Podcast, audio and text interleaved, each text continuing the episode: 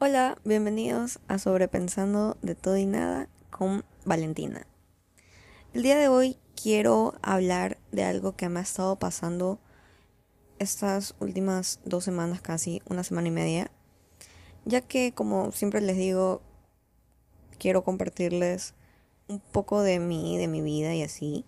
Y pues esto me parece algo súper importante para hablar, ya que es un tema, es algo que nos pasa, que nos, que no sabemos cuándo nos puede pasar. Ya, o sea, podemos pensar que estamos bien, pero de la nada nos damos cuenta que no estamos bien.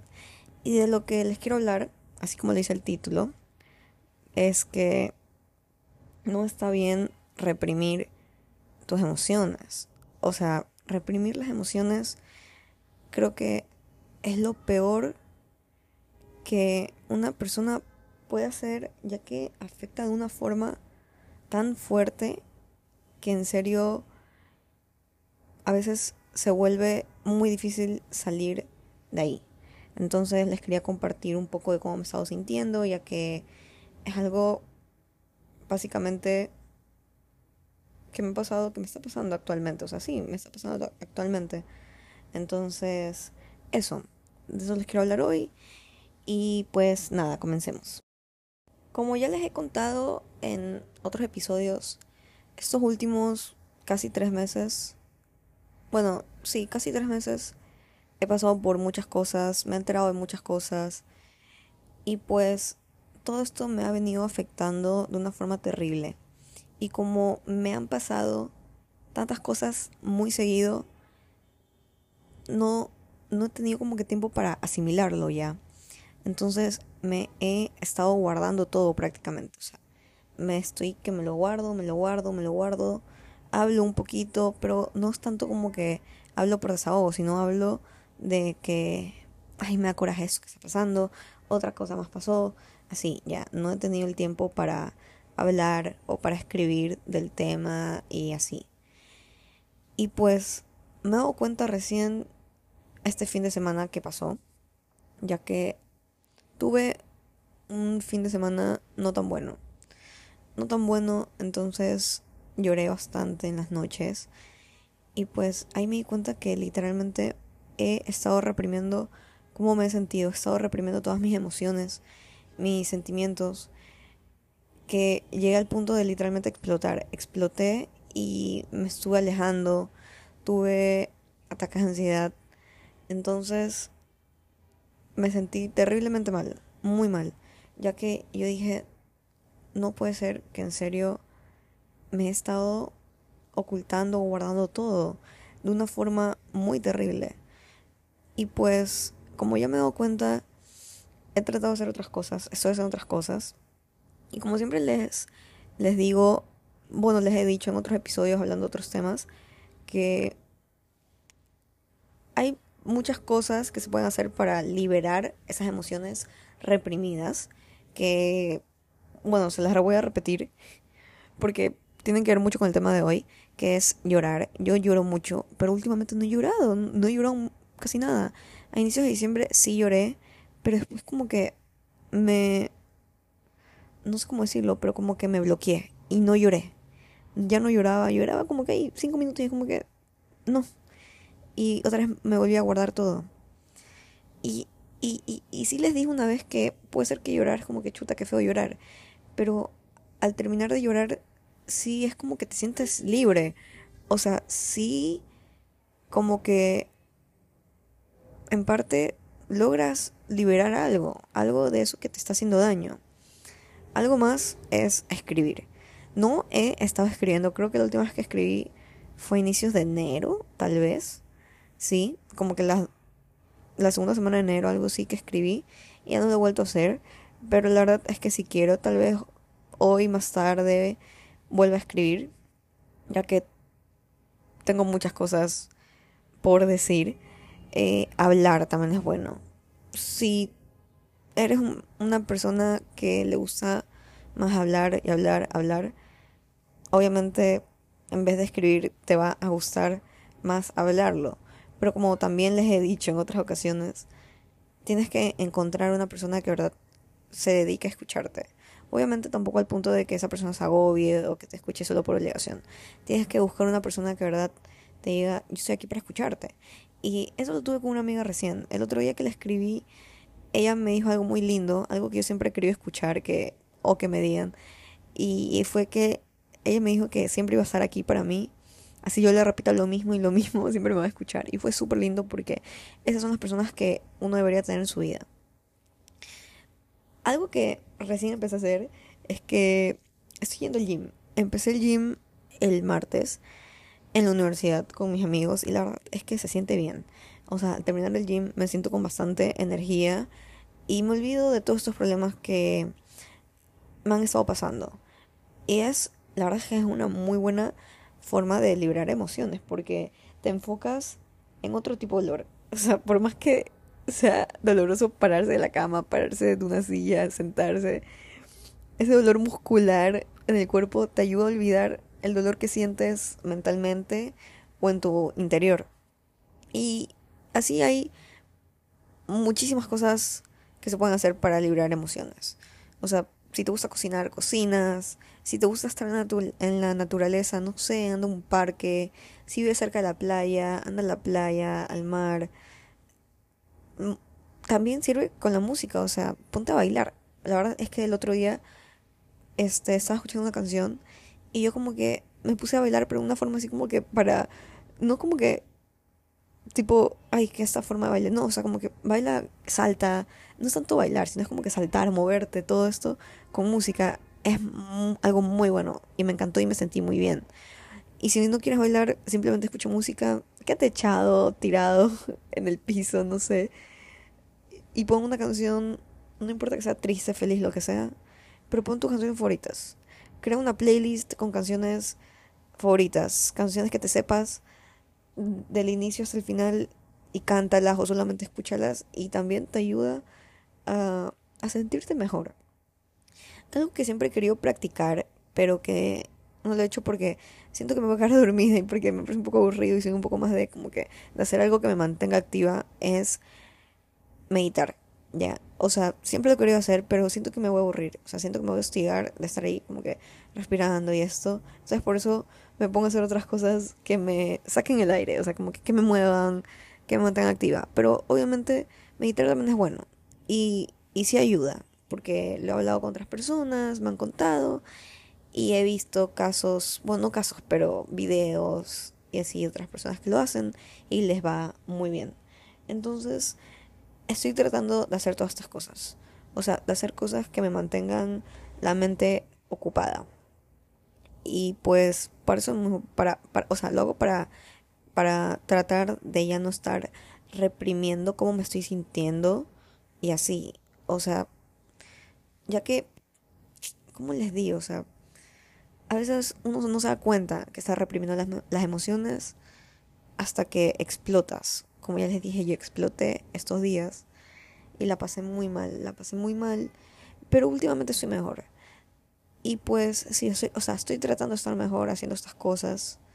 También, obviamente, quiero hacer más cosas que me mantengan más ocupada, más tranquila.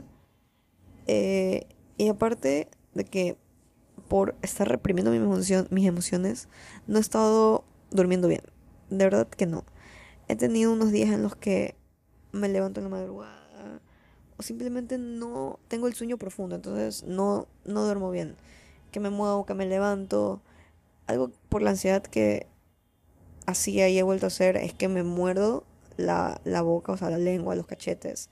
Me levanto con un dolor terrible y lo he vuelto a hacer, entonces yo sé que en las noches no duermo bien por eso, porque tengo ansiedad hasta por las noches, hasta cuando me voy a dormir, o sea, no me duermo tranquila.